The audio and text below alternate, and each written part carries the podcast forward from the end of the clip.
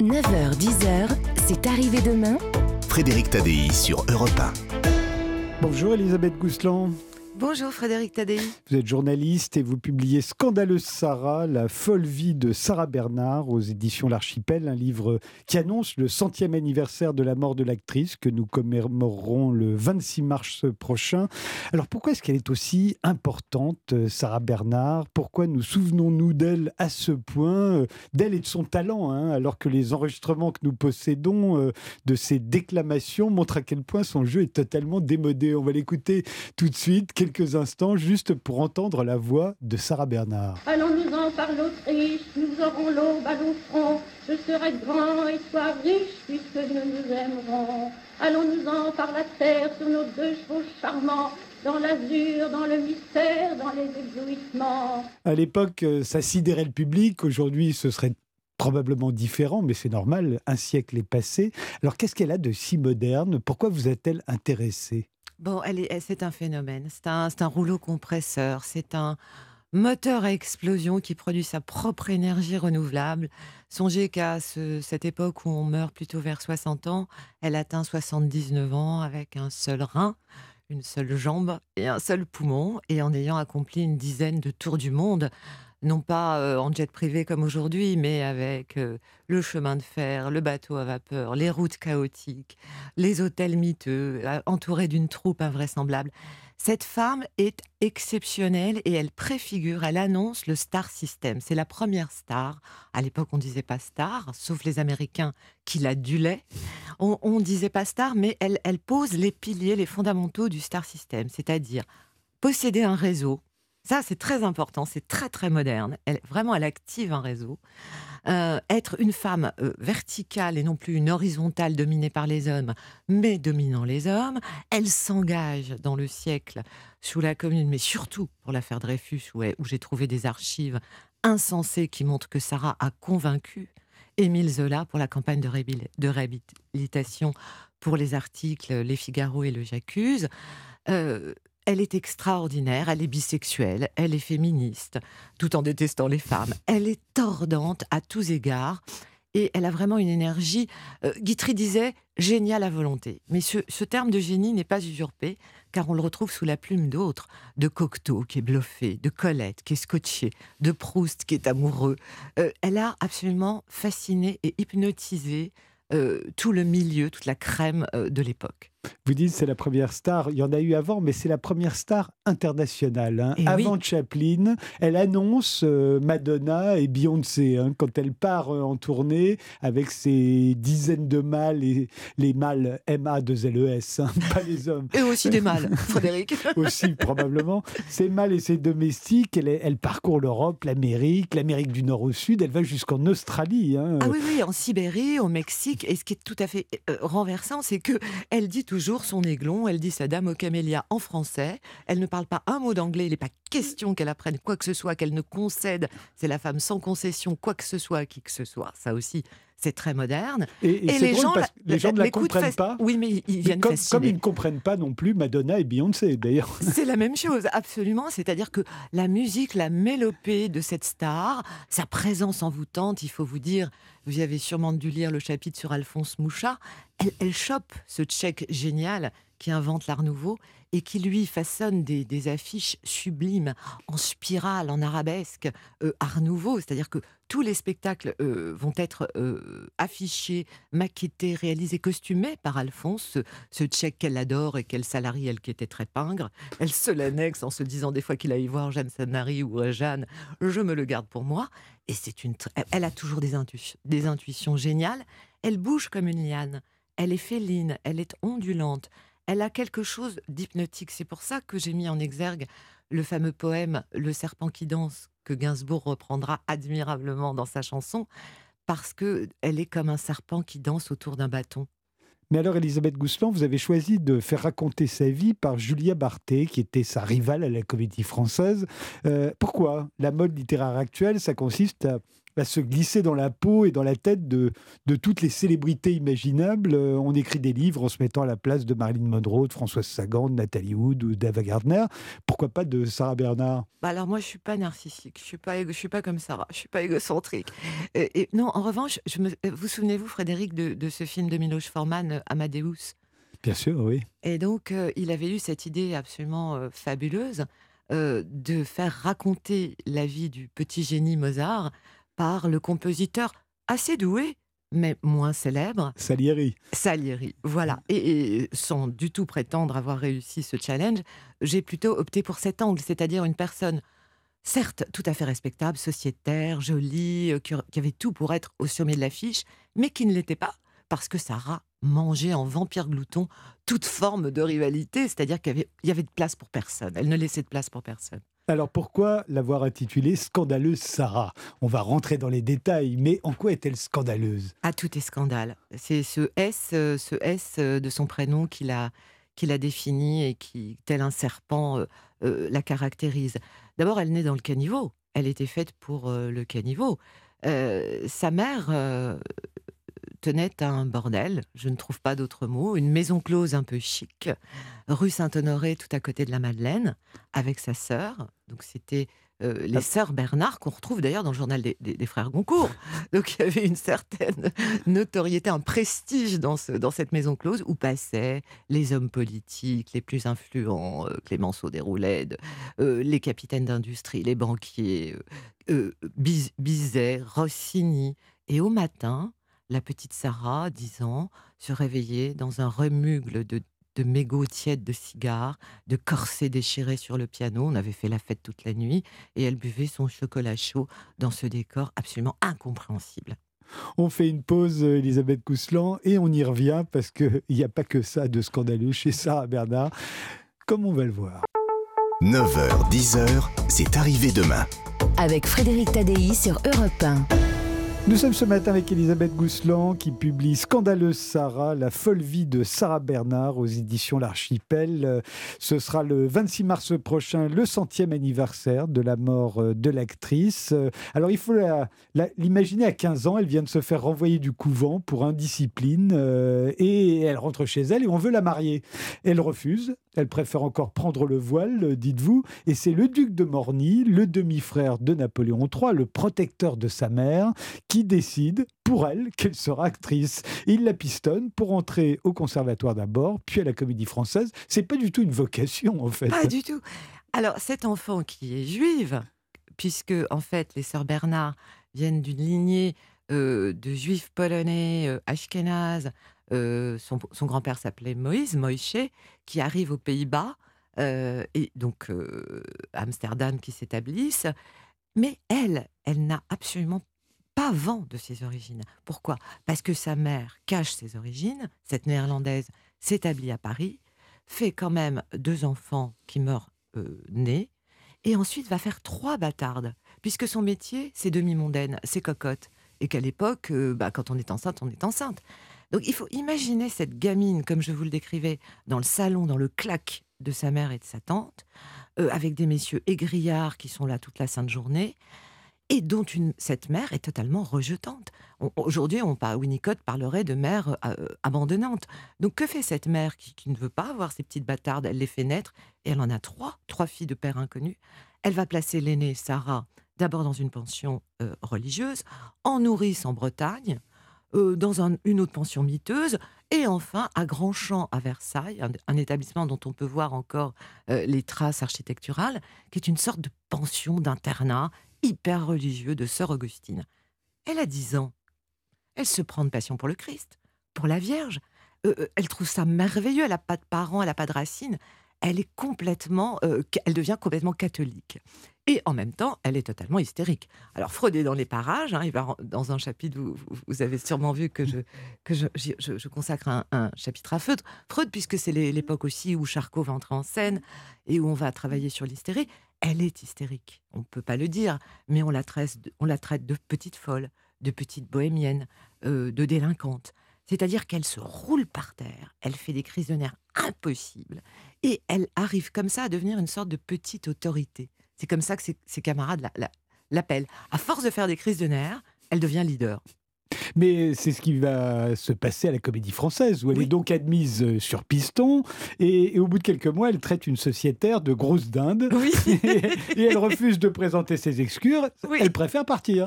Elle claque la porte du français. Vous imaginez ça 18 La maison ans. la plus prestigieuse de Paris. On hein, peut pas faire plus prestigieux. Et du reste, elle était snobée là-bas parce qu'on savait qu'elle était la, la, la fille de Sœur Bernard du claque de la rue Saint-Honoré. Elle était habillée n'importe comment parce que sa mère, qui, était de- qui avait des goûts de nouveaux riches, euh, de manière ridicule.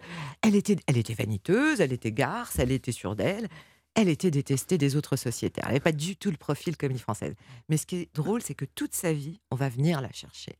Elle a claqué les portes du français, mais quelques temps après, on reviendra la chercher tellement elle aura acquis un On va le raconter, mais, mais avant ça, elle est obligée là, euh, de se prostituer comme sa mère et sa tante avant elle. hein. Mais, mais c'est elle- pire, Frédéric. C'est-à-dire que euh, sa mère et sa tante la convoquent en lui disant Tu es nul. Le duc de Morny t'a fait rentrer au conservatoire. Maintenant, tu es au, au français. Tu devais nous rapporter de l'argent. Tu ne rapportes rien. Tu n'en fais qu'à ta tête. Eh bien, maintenant, c'est toi qui vas nous entretenir. On est un petit peu fatigué de faire les cocottes. Et, et- et elle la met sur le trottoir. Un trottoir de luxe. Oui, elle fait la cocotte, mais enfin, vous Oui. dites qu'elle, euh, qu'il lui arrive aussi de travailler dans des maisons closes. Mais oui. Elle est fichée par la police comme dame galante. Il lui arrive ce qui est arrivé à sa mère. Elle a un fils, euh, euh, Maurice, euh, qu'elle dit avoir eu avec un prince belge, mais enfin, on n'en sait rien. Si c'est quand même le prince de ligne, puisqu'à un moment il se manifeste pour, pour- pour- dès lors qu'elle devient très très célèbre, il se dit bon ben je veux bien qu'on dise que je suis Oui, oui, non, mais qu'elle l'ait eu comme amant, Oui. c'est sûr. Oui. Mais qu'il soit le père du fils, est-ce qu'on, qu'on en est sûr enfin, Faisons ça- confiance ça à Sarah sur ce point. D'accord, avec plaisir. en tout cas, c'est, à force de s'élever euh, dans la, la, la demi-mondanité, j'allais dire, qu'elle va être engagée au théâtre de l'Odéon. Oui. Au fond, elle devient une courtisane, elle aussi, plus ou moins au vol. Oui, Elle a de beaux protecteurs. oui, et- le banquier Stern. Voilà, et elle arrive au théâtre de l'Odéon. Elle a voté, mais ça lui plaît toujours pas. C'est-à-dire que ce qu'on a elle a de mauvaises critiques. en Bah plus. voilà, c'est ça, exactement, Frédéric. C'est-à-dire que ses premières critiques, euh, Sarcey, qui était l'immense critique de l'époque, je sais pas, on pourrait le comparer à, le, le regretté Philippe Tesson, qui vient de nous quitter, c'est-à-dire vraiment une grande autorité en critique. Alors, il écrit, dès qu'elle joue Iphigénie, par exemple, c'est dur hein, de jouer à 18 ans, Iphigénie, Alors, mais quand même, il écrit Mademoiselle Sarah Bernard est insuffisante. Point. Mademoiselle Sarah Bernard joue mécaniquement comme une poupée immobile. Mademoiselle Sarah Bernard devrait faire autre chose. Ben, vous croyez que ça l'émeut? Ça l'émeut pas du tout. Elle, elle se dit, on m'a dit trottoir ou théâtre. Voilà, elle a une alternative, trottoir ou théâtre. Elle se dit, bon, je vais quand même rentrer au théâtre, mais je suis pas sûre que je vais gagner autant. Elle va gagner ses galons de vedette, euh, j'allais dire même sa consécration dans, dans Le Passant de François Copé. C'est son premier rôle principal, Oui. mais c'est aussi son premier rôle d'homme, son premier rôle travesti. Oui. C'est intéressant ça, parce que, alors, nulle avant elle, alors c'est la femme des premières, hein, on l'a dit tout à l'heure, la femme du féminisme, la femme, du, la femme, première femme de pouvoir, la femme qui dirige des théâtres, la femme qui gagne seule son argent, La première Qui- star la internationale. première star internationale, celle qui arpente le monde. Mais c'est aussi, comme vous dites, la première femme travestie sur scène. C'est-à-dire que euh, dans le théâtre antique, en fait, c'est le contraire. C'est-à-dire que les hommes jouent des rôles de femmes, et, y compris jusque euh, euh, avec Shakespeare. Euh, les femmes n'avaient pas le droit de citer euh, au théâtre. Mais elle, elle a le droit de citer, et elle décide de jouer des hommes. Ben, Parce que les rôles sont plus intéressants, sans doute. Elle disait cette chose très drôle. Elle dit Je ne préfère pas les hommes, les rôles d'hommes, je préfère les cerveaux d'hommes. Et elle dit ça quand elle joue Hamlet, ce qui est drôle avec le, vous savez, le crâne euh, qu'accompagne toujours Hamlet. Oui. Pendant le, le siège de Paris, elle transforme l'Odéon, euh, qui est devenu son théâtre, hein, en hôpital militaire. Ouais. Ça va participer beaucoup de sa légende, ça aussi. Oui, parce que si vous voulez, elle est terriblement égocentrique. Elle est tordante, elle mène son petit monde à la baguette. Dès 18 ans, elle a une ménagerie, on appelle ça la petite cour. Elle, on l'appelle la petite idole, alors qu'elle n'est même pas célèbre. Elle s'arrange pour être célèbre avant la célébrité. On pourrait presque parler euh, de ces gens de télé-réalité qui deviennent célèbres en n'ayant rien fait. Elle, elle précède, elle, elle brode, elle, elle- elle accompagne sa légende toute seule. Et en plus, elle crée ses propres rôles, son propre théâtre et sa propre façon de jouer. Ma question, c'était sur l'hôpital militaire. Mais bien sûr, bien sûr, excusez-moi. Et donc là où elle est étonnante, c'est qu'elle est égocentrique, uniquement euh, enchantée d'elle-même et narcisse absolue. Sauf que de temps en temps, elle est imprévisible et d'une générosité et d'un altruisme incroyable. C'est l'époque où Florence Nightingale, vous savez, la fameuse infirmière anglaise, euh, fait des, des choses inouïes pour aider les soldats en Angleterre. Eh bien, elle, elle devient une Florence Nightingale, c'est-à-dire qu'elle crée une ambulance grâce à son réseau, grâce à ses amants. Elle connaît le préfet de la ville. Elle lui dit il me faut une, am- une ambulance à l'Odéon, je vais soigner les blessés. Et c'est ce qu'elle fait admirablement. Bon, en déshabillé froufroutant, mais elle le fait. On fait encore une pause, Elisabeth Gousselan, et on se retrouve juste après. 9h, 10h, c'est arrivé demain. Frédéric Tadei sur Europe 1. Nous sommes avec Elisabeth Gousselan. On commémore à notre manière le centième anniversaire de la mort de Sarah Bernard. Ce sera le 26 mars prochain. Elle s'est éteinte en 1923. Alors, il faut imaginer ce qu'était la star en France, pour l'instant, euh, Sarah Bernard. Elle été l'objet d'un véritable culte. C'était ahurissant, hein, qui annonce encore une fois celui des futurs rockstars. Par exemple, elle a un cercueil à ses initiales au pied de son lit, euh, capitonné de satin blanc. Elle s'y fait photographier pour en faire des cartes postales. Jim Morrison aurait pu faire ça ou David Bowie, hein, mais Sarah Bernard, on s'y attend moins. C'est vrai, vous avez raison, c'est une rockstar, c'est une dimension qu'il faudrait souligner. Elle n'invente pas que le, star system. Alors, ce, cercueil, euh, elle y apprend ses textes les mauvaises langues disent qu'elle dorme, qu'elle y dort, mais en fait, elle se servait de tout. Elle, avait compris ce truc de très très contemporain. Parler de moi en mal ou en bien, ça me profitera toujours. Donc même quand elle obtient des, papiers désastreux, elle s'en sert, elle en fait son miel. De tous les, de tous les, euh, de tous ses défauts, elle fait des qualités en fait. Alors, elle va revenir à la comédie française, comme vous l'annonciez tout à l'heure. Euh, elle est ramenée par une campagne de presse. Hein. Tout le monde dit elle doit être à la comédie française. Alors, on l'aime pas beaucoup là-bas, mais elle y retourne quand même, parce que c'est la maison la plus prestigieuse, on l'a dit. Et puis, au bout de sept ans, euh, elle subit son premier échec et elle en rend responsable euh, l'administrateur, qui ne lui a pas donné, dit-elle, à sept jours de répétition. Elle démissionne donc avec fracas, mais la comédie française lui fait un procès. Le tribunal la condamne à payer un dédit important. Et pour payer, elle se produit en tournée, en France d'abord, mais aussi en Angleterre, en Suède, en Norvège. Et elle décide de s'embarquer pour la première fois pour les États-Unis avec ses 28 mâles et ses domestiques. Euh, et ça ne va plus arrêter à partir de là. Elle va parcourir l'Europe, euh, sauf l'Allemagne. Hein. Oui, oui, elle va parcourir le monde entier. Oui. L'Allemagne est sur son carnet noir euh, jusqu'en 1905, je crois, à cause, de, à cause de la Commune et de la Prusse ensuite de la guerre. oui, alors, il y a aussi sa générosité. Elle emmène toujours euh, des gens qu'elle aime hein, en tournée. Elle crée sa propre troupe. Euh, et puis elle part, mais dans des endroits si improbables. Je veux dire, elle, arpente l'Arctique. Euh, elle n'est pas équipée, elle a ses jupes à volant, elle, traverse les crevasses. Elle est inimitable. En Louisiane, elle adopte un petit caïman qu'elle nourrit de bananes et de xérès, parce qu'elle n'en fait qu'à sa tête, évidemment, le caïman meurt. Mais elle adore les bêtes, hein, donc elle a quand même chez elle trois lionceaux, un puma, un opossum, et puis tous ces cabinets de curiosité qui sont très au fait de l'époque, hein, de Victor Hugo et des tables tournantes et de tout ce, qu'on appelle aujourd'hui le, gothique, des vanités. Elle a un squelette qu'elle a baptisé Lazare, une, une chauve-souris qu'elle a baptisé Darwin. Elle est d'une fantaisie absolument dingue. Elle va finir par se marier à 38 ans avec euh, Aristides Damala, euh, réputé pour être le plus bel homme d'Europe. Euh, il a 11 ans de moins qu'elle. Et là, ça va être une catastrophe. Hein. Oui, toujours. En fait, elle n'est pas faite pour la fidélité. Elle est bisexuelle et elle s'en cache pas.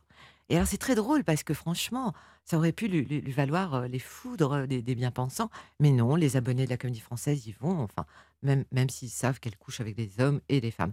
Alors ce type-là est C'est ce qui arrivera la même chose à, Colette quelques années plus tard. Oui, mais hein. elle précède, elle, annonce, Elle, arrange Colette. Colette peut arriver parce que Sarah était là. Euh, donc Aristide Amala, il est beau. Elle craque pour les beaux gosses en général. Elle craque pour les beaux gosses plus jeunes qu'elle. On pourrait l'appeler Cougar hein, aujourd'hui. Elle aime bien qu'il soit beaucoup plus jeune qu'elle. Donc il est nul mais il est un petit peu brigand, un petit peu voyou. il a un passé louche. Elle aime les, mecs, ce qu'on appellerait les bad boys, au passé louche. Et puis surtout, il se fiche d'elle. Et ça, c'est tellement rare, comme tout le monde est à ses pieds. Dès qu'elle trouve un type qui se fiche qu'elle soit Madame Sarah Bernard, eh ben, elle craque complètement. Mais, elle va... mais, il est héroïnomane.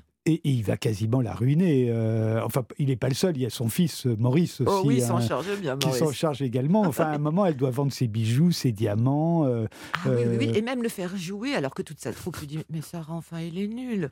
Peu importe, c'est moi qu'on vient voir jouer, c'est pas lui. Et tout le monde l'appelle Monsieur le gigolo, Monsieur Sarah Bernard, Monsieur la dame au camélia. Enfin, c'est terrible, il est, il est moqué. Mais, mais, mais euh, Frédéric, elle a quand même eu, avant Aristide, elle a eu dix ans de passion ravageuse avec l'homme le plus important, le plus génial du siècle. Victor Hugo. Oui, oui, c'est vrai. Qui a 70 ans quand il, a, quand il, il la rencontre. A 40 ans de plus qu'elle et ils font complètement et elle lui fait le jeu, le coup de la peste. Euh, euh, il l'a fait venir, il il dit venez, venez chez moi euh, dans le 9e pour qu'on répète euh, Ruy Blas. Elle dit, elle, elle écrit une lettre. euh, je ne me déplacerai pas. C'est au maître de venir à l'Odéon. Donc déjà, vous imaginez, elle a un culot monumental et ça marche. Et le jour des répétitions, elle balance ses jambes sur la table, elle plafonne, elle fait la mauvaise élève, elle écoute pas.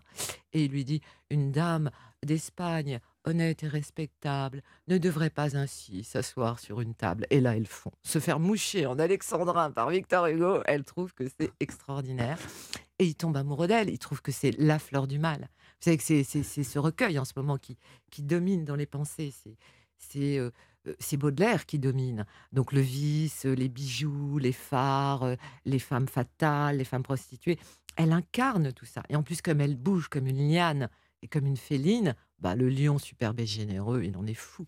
Alors là où elle, euh, là aussi, elle, elle annonce pour moi les rockstars, c'est qu'à 45 ans, elle joue Jeanne d'Arc, qui est censée avoir euh, 17 ans. Euh, Oui. L'année suivante, elle joue Cléopâtre à l'âge de 20 ans. Oui. Euh, elle va avoir un triomphe à- à- après 50 ans. hein. Elle continue de jouer les jeunes premiers. Elle joue Lorenzaccio, qui a 19 ans. Et là, ça, on pense aux Rolling Stones, qui continuent de, chanter I, get- I Can't Get No Satisfaction, alors qu'ils ils ont Complètement. pratiquement 80 ans. Mais elle avait une telle cour, ils étaient tous fous d'elle, mais surtout Sacha Guitry, qui était à genoux et qui lui fait des dithyrambes à pleurer de rire, en même temps d'une éloquence formidable.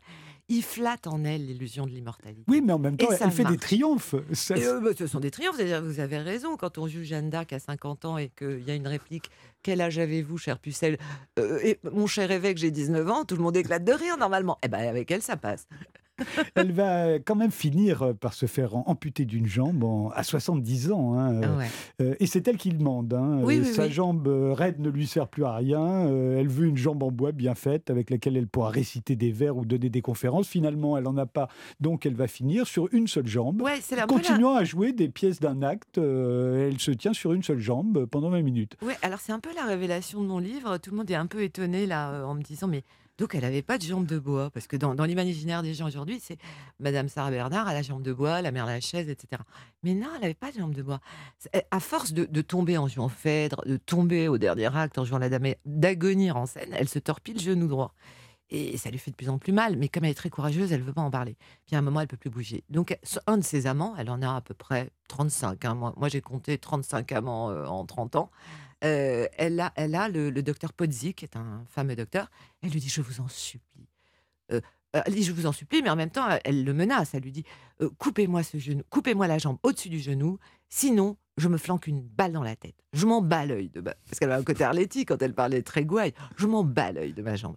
Et le Pozzi, qui est quand même assez futé et prudent, se dit Ok, elle est tellement hystérique, je vais pas m'en occuper moi-même. Il la confie à quelqu'un d'autre à Bordeaux. Ce, ce- chirurgien lui ampute la jambe bah, bah, après une opération très délicate. Elle est très courageuse, Sarah. Et après ça, Sacha Guitry arrive, son Sacha, l'inamovible Sacha, euh, l'ange de- de- et l'admirateur absolu de, de Sarah, arrive à la villa Eureka. Elle avait plein de villas, plein d'adresses. Elle payait pas, hein, elle avait des créanciers, mais elle avait plein d'endroits. Elle adorait le luxe. Il arrive à la villa Eureka et on assiste à euh, toute une série de, gens qui viennent présenter les prothèses de l'époque. Pas terribles, les prothèses de l'époque, pas du tout au point. Et donc, elle, elle est nerveuse, elle est impatiente. Guitry lui dit Madame Sarah, je vous en supplie, essayez-en une, ce serait tellement mieux. Et elle envoie valser sa prothèse et elle dit Eh bien non, Sacha, je ferai la pintade. Elle se lève, elle se met à cloche-pied et elle se dit Maintenant, je vais faire la pintade, c'est trop Et- drôle. Et ça l'empêchera pas de faire une tournée de 18 mois aux États-Unis, dans 99 Rebelote. villes, et, Rebelote. et de mourir à 78 ans. Mais oui, mais oui, c'est absolument euh, une vie. euh, compte tenu de, de- de- de son physique, elle était très androgyne, très frêle. On l'appelait le cure-dent. Elle avait des pattes de héron. Elle ne correspondait pas du tout aux cocottes de l'époque, euh, ni à Nana, ni à Esther euh, euh, dans, Splendeur et misère, ni à Nana de, Zola. Euh, elle était maigre. Elle avait cette tignasse indomptable dont elle a fait un atout qui était normalement quelque chose de catastrophique, des cheveux frisés, roux, qu'on pouvait absolument pas coiffer. Elle en a fait un atout. Et elle a eu ce courage incroyable de continuer jusqu'au bout, de mourir sur scène. Et vous parliez des rockstars, euh, Frédéric, en effet, Jagger et, compagnie. Moi, je pense à, Barbara Streisand. La seule qui ait le culot, l'audace et la dinguerie hein, de Sarah, c'est euh, Barbara Streisand. Et d'ailleurs, euh, là-bas, à New York, il y a toujours une expression en cours au jour d'aujourd'hui. Quand une fille exagère, quand une fille est too much, on lui dit ne fais pas ta Sarah Bernard. Scandaleuse Sarah, la folle vie de Sarah Bernard, ça vient de paraître aux éditions de l'Archipel. Merci Elisabeth Gousseland. Merci Frédéric. En parler sur Europe 1. Europe 1.